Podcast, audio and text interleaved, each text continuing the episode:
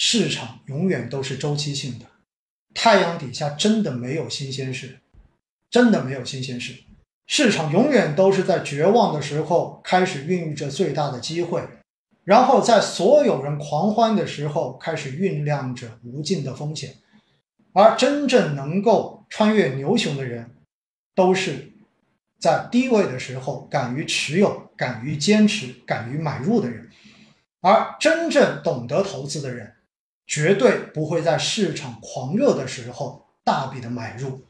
而会选择在市场狂热的时候逐步的减仓，逐步的落袋为安。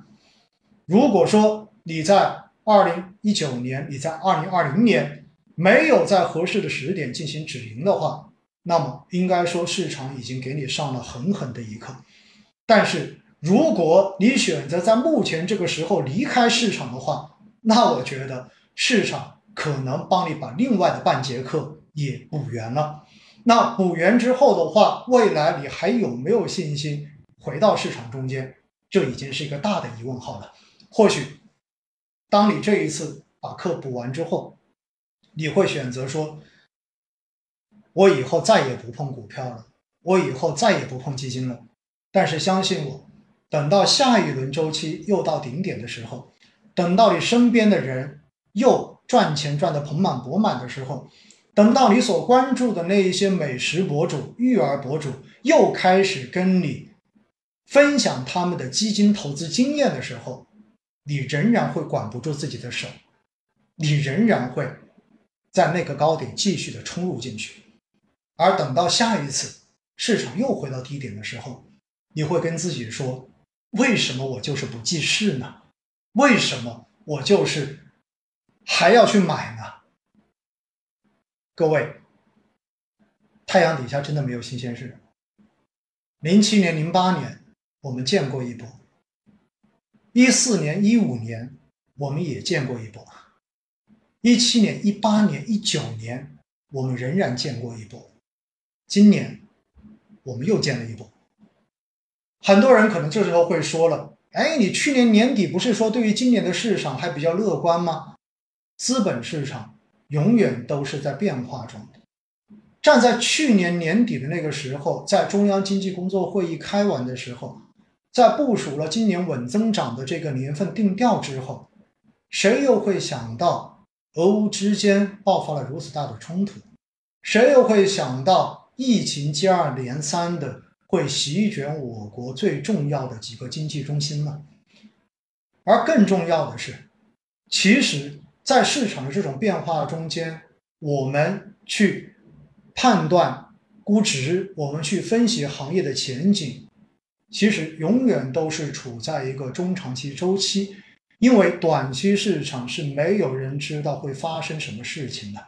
也没有人能够知道短期市场到底是会涨还是会跌。市场交易的就是不确定性，而不确定性的东西，如果在自媒体时代形成了一致的这种扰动的时候，市场总会在跌的时候比该跌跌的更多，而且自媒体会让市场跌的比以往更快，而反过头来，像二零二零年、二零二一年的年头一样，它也会让市场涨的时候比该涨涨得更快、涨得更多。所以，说一千到一万，今天的这一个小时。我想跟大家讲的就是，做多中国，看多中国，坚信中国的未来会比现在好，坚信中国的资本市场会比现在好。所以，目前是跌的越来越便宜的时候，所以我们要做的事情是，选好标的，坚持你的坚持。如果你还有子弹，建议你画好你自己的值。补仓的这一个标准线，比如说我是创业板，如果单日跌幅超过百分之四，或者距离我上一次补仓下跌连续下跌超过了百分之十，我就会选择纪律性的进行补仓。那么补仓的幅度有可能是十笔定投，也就是平时定投扣款的十倍，这是我自己所设定的一个值。所以我为什么会在上周四？呃，上周对上周四我有补一笔创业板的指数基金，为什么会在今天又补一笔？因为上周四距离我上上次的补仓已已经又累计跌了百分之十，而今天是因为创业板的单日跌幅超过了百分之四，所以有纪律的在更低的位置、更便宜的时候补仓，这才是我们真正等到市场回暖的时候能够加速回本。并且能够更快到达止盈线，到达更高止盈线的技巧。在过去的这段时间，在微博上面，在公众号上面，其实有很多也投了很多年、定投了很多年的朋友们，在问我说：“老师，我也是从一七年开始定投创业板指数，我也是从哪一年开始定投中证五百？为什么我就从来没有到过止盈线？为什么你说你已经到过止盈线了？”其实背后的原因就是，我在创业板最差的时候，也就是二零一七年、一八年的时候，也是跌到怀疑人生、跌到很多人觉得中国的创业板已经是垃圾股的时候，我让自己果断的进行了持续的加大扣款，有很多笔都是单笔进行的买入，而这一些低位的这种加仓。其实，在去年、在前年创业板走强的过程中间，很快的就让我触及到了止盈线。过往中证五百的定投也好，创业板的定投也好，其实我都在执行着这个纪律。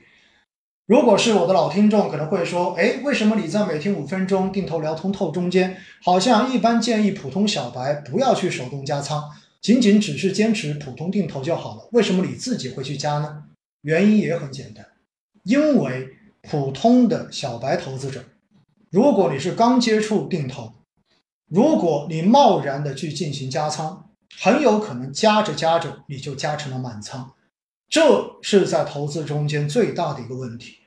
你坚持普通的定投，在低位坚持不要停扣，其实就已经可以显著的降低你的持仓成本，这样子。当市场走出微笑曲线的时候，你已经能够获得一个比较好的收益率，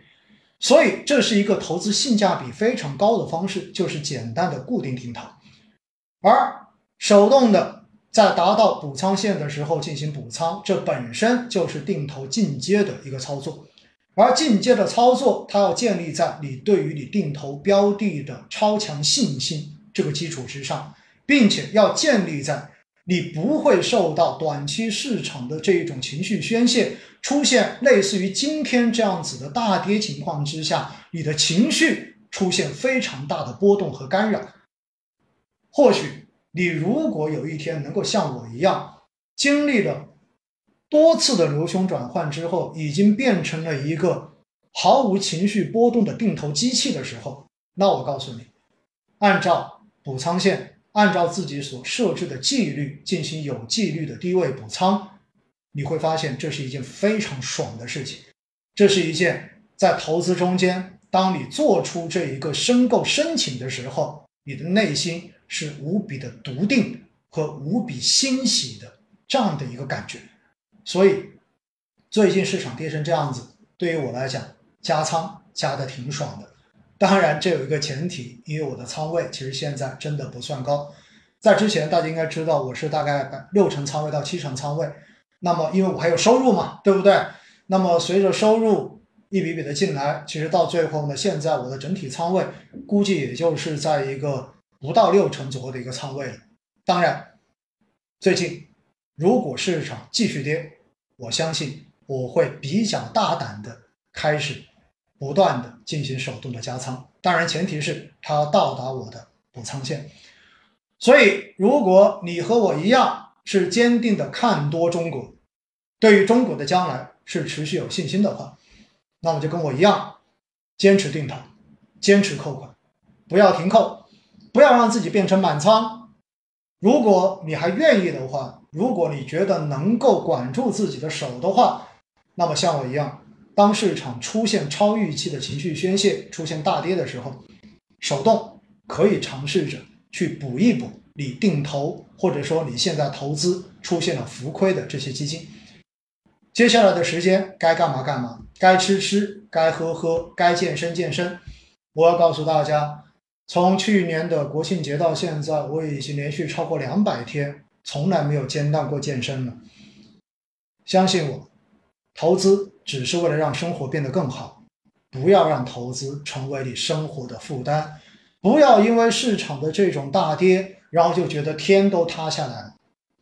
如果你真的有这种感觉，那只能说明，要么你的仓位过高，要么。你对于你自己所投资的这个东西，可能还真的缺乏信心。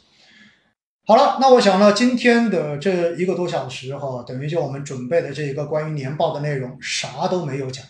啥都没有讲，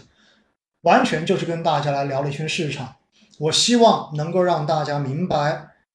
我对于目前市场的理解，我怎么去看待市场要出现拐点的这一个因素要素会是什么。以及我自己怎么看待我自己的投资？我看到有很多人说啊，收入都没有了，怎么来坚持投资？这没有办法，因为投资永远是你的第二桶金，而不是你的第一桶金。如果你第一桶金赚取的能力都已经丧失掉了，那么这个时候投资也许本身就已经是你不应该，或者说在目前来看可能不太应该去涉及的事情了。好好的想办法赚到第一桶金，其实比投资可能更加重要。所以这又回到了那个永恒的命题哈，想要靠投资来发财，想要靠投资来改变人生，想要靠投资来跃升阶层，这一些其实基本上大家不要抱什么奢望，它只能让我们的生活锦上添花而已。而更重要的是，我们应该要好好的。去提升我们赚取第一桶金的能力，好好的去关注你所爱的人以及爱你的人。我觉得做到了这些投资，我们掌握了一些相关的知识，并且能够在投资中间获得一个合理的、稳定的回报，能够获得一个预期中间的这样子的一个回报，能够让我们的生活更加的锦上添花。我觉得这就已经是人生最好的状态。知行合一，我自己也在坚定着、践行着我跟大家所讲的这一些，希望大家能够坚定、坚定、坚定。希望疫情早日能够现拐点，希望所有的一切都能够慢慢的恢复正常。祝愿大家身体健康。